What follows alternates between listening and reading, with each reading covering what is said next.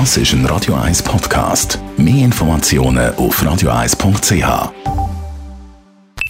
Die Morgenkolumne auf Radio 1 präsentiert von Jackpots.ch. Das Online-Casino der Schweiz. Jackpots.ch. So geht Glück. Matthias, guten Morgen. Morgen, guten Morgen miteinander. Weltweit sind ja zwischen mehr Menschen gegen Corona geimpft, als sich bisher mit dem Virus äh, infiziert haben. Ja, das ist doch einmal eine positive Meldung. Same, same, but different. Also wenn man vergleicht mit der ersten Welle, dort war ja die Währung Maske die überall gefällt hat. Jetzt ist die ganz große neue Weltwährung ist der Impfstoff. Aber da haben wir jetzt, wie du vorhin gesagt hast, positive Meldungen. Also mehr Leute sind geimpft, als angesteckt sind. Auch in der Schweiz hat jetzt der Bundesrat gestern bekannt gegeben, hat man wieder 16 Millionen Dosen eingekauft, dass man 16 Millionen Menschen kann impfen kann kann. Es sind jetzt fünf Anbieter, nicht nur drei. Beim Sputnik-Stoff aus Russland hat man noch ein bisschen Skrupel, kann man verstehen, aus der politischen Weltlage raus.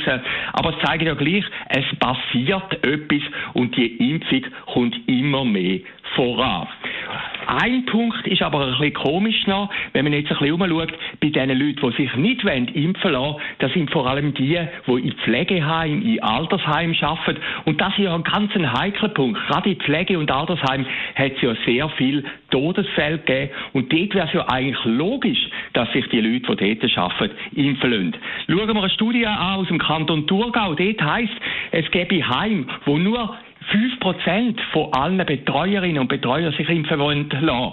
50% ist der höchste Fall. Schauen wir in Kanton Bern. Dort werden 80% von den Leuten, die in diesen Heimen sind, eine Impfung einholen. Auf der anderen Seite sind es nur 40% von den Betreuerinnen und Betreuer, die sich impfen lassen. Also dort ist sicher noch ein Makel, wo man in der nächsten Zeit muss beheben muss. Eins zeigt sich aber, die Impfskeptiker, die sind auf dem Rückgang. Wenn wir jetzt die neueste Studie Studie anschauen, 60 Prozent der Schweizerinnen und Schweizer wollen sich impfen lassen. Das war vor einigen Wochen noch undenkbar gewesen. Nur noch 27 Prozent sagen nicht.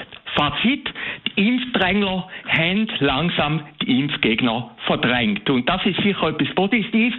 Aber auf der anderen Seite, wo man sagen, die Leute, die sich jetzt können impfen lassen, die tun das nicht mehr so laut sagen, wie der Sozialneid ist im Moment sehr, sehr groß. Das haben wir ja gesehen im Kanton Thurgau. Und dort ist völlig etwas Absurdes passiert.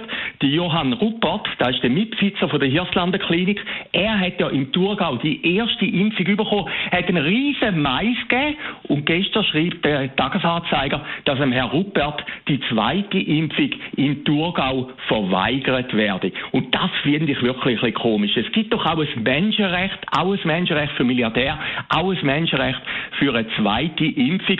Und jetzt müsste Herr Ruppert, laut Tagesanzeiger, außerkantonal nach einer Lösung suchen. Das heißt natürlich, es ist ein anderer Kanton als der Thurgau, aber auch dort nimmt Herr Ruppert natürlich jemandem den Impfstoff weg. Vielleicht wäre es am einfachsten gewesen, wenn der Herr Ruppert, der Herr Berset, der ja vorgestern im Thurgau war, gefragt hätte, wie das man es könnte machen, so eine Impfung, ganz diskret, dass niemand merkt, so wie der Bundesrat.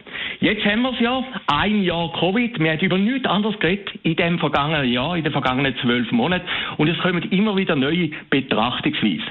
Zum Abschluss von dieser Kolumne heute eine Schlagzeile aus der NZZ, wo mich gleich ein überrascht hat. Verschwörungstheorien, schreibt die NZZ, Verschwörungstheorien sehen Covid-19-Quelle in Zentralchina. Die Morgenkolumne auf Radio 1.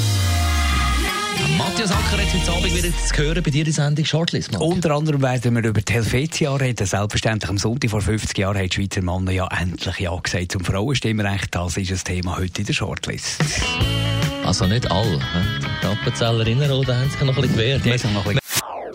Das ist ein Radio 1 Podcast. Mehr Informationen auf radio1.ch.